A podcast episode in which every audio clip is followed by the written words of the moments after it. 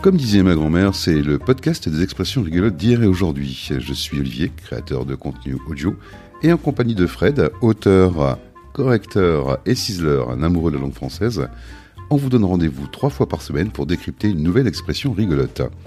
L'occasion en fait de nous retrouver chaque lundi, mercredi et vendredi dès 8h pour un moment de détente, de rire et de culture.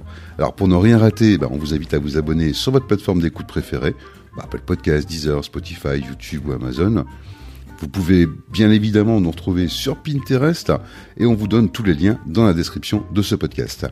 Retrouvez les coordonnées de Fred si vous voulez lui confier la correction, le ciselage ou la rédaction de vos articles bien référencés en SEO.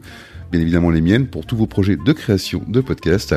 Sans oublier sur le grill la seule émission en France qui donne de la voix aux entrepreneurs. Allez, on vous souhaite de prendre autant de plaisir à écouter cette émission qu'on en a nous avec Fred à l'enregistrer. On vous souhaite une belle journée avec, comme disait ma grand-mère. Eh bien, bonjour à toutes et à tous. J'espère que vous ne vous êtes pas fait enguirlander pendant les fêtes de fin d'année ou les prochaines fêtes à venir et que vous ne vous ferez jamais enguirlander. Salut Fred. Salut Olivier. Effectivement, aujourd'hui, on parle d'une expression euh, liée au fait, hein, se faire enguirlander, qui signifie se faire vertement réprimander, se faire engueuler en gros. C'est ironique quand même, personne n'a envie de se faire euh, engueuler euh, pendant les fêtes, euh, que ce soit fêtes de fin d'année ou autre. Oui, bien sûr. Mais à la base, le verbe enguirlander, bah, ça signifie simplement décorer de guirlandes. C'est ça, c'est de circonstance quand même pour les fêtes. Hein. Ah ouais, non, mais c'est clair quoi. Mais euh, comment on en est venu en fait à associer euh, les guirlandes de Noël en fait à une action aussi euh, négative? Eh ben d'abord, je vais vous parler des guirlandes. la guirlande, c'est un mot qui a une étymologie assez complexe, hein, mais, mais, mais a priori, ça viendrait d'un mot germanique qui désignait au IXe siècle un bijou d'or fin que l'on portait sur la tête comme une couronne ou comme un ornement du home. Ce mot a été transformé pour désigner ensuite la couronne elle-même. Mais euh, comment en fait ces couronnes ont pu se retrouver à un moment donné sur les arbres de Noël Eh bien, des couronnes, euh, on, les couronnes, on les tressait soi-même en fait. Hein. On tressait des couronnes de plantes, par exemple les couronnes de laurier ou ce genre de choses. Donc c'était toujours des couronnes, mais des couronnes de plantes. Et puis, ben, on en est venu à décorer les arbres de Noël, dont la tradition remonterait quand même au XIIe siècle en Alsace. Hein. Mm-hmm. Et pour décorer ces arbres, on, on utilisait des couronnes tressées de végétaux. Donc c'est ainsi que les guirlandes, qui désignaient les couronnes, ont commencé à décorer les sapins. Ah, ah, jusqu'au fait, euh, jusqu'au moment où les guirlandes bah, que nous on connaît euh, de notre génération, euh, bah, ce soit des guirlandes en plastique et qui brillent en fait ou qui soient un peu électriques. Quoi.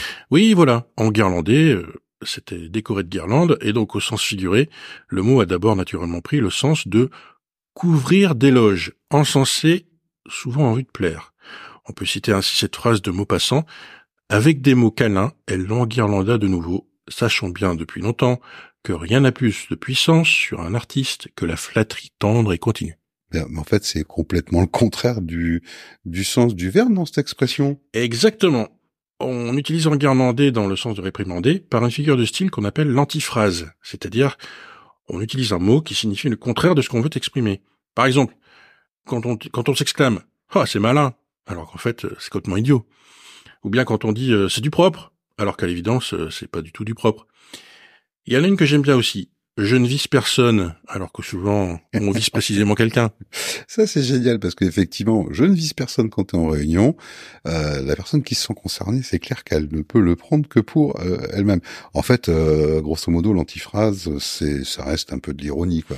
Oui, bon, c'est vrai qu'aussi qu'on aura tendance à utiliser en guirlandais plutôt que engueuler. Ça sonne un peu de la même façon, mais c'est quand même beaucoup moins vulgaire de dire en guirlandais que engueuler. C'est tellement plus mignon de se faire habiller de guirlande. Et on parle de quelle expression la prochaine fois, dis-moi Fred Eh bien, la prochaine fois, on essaiera de pas être beurré comme un petit lu. J'adore les petits lus.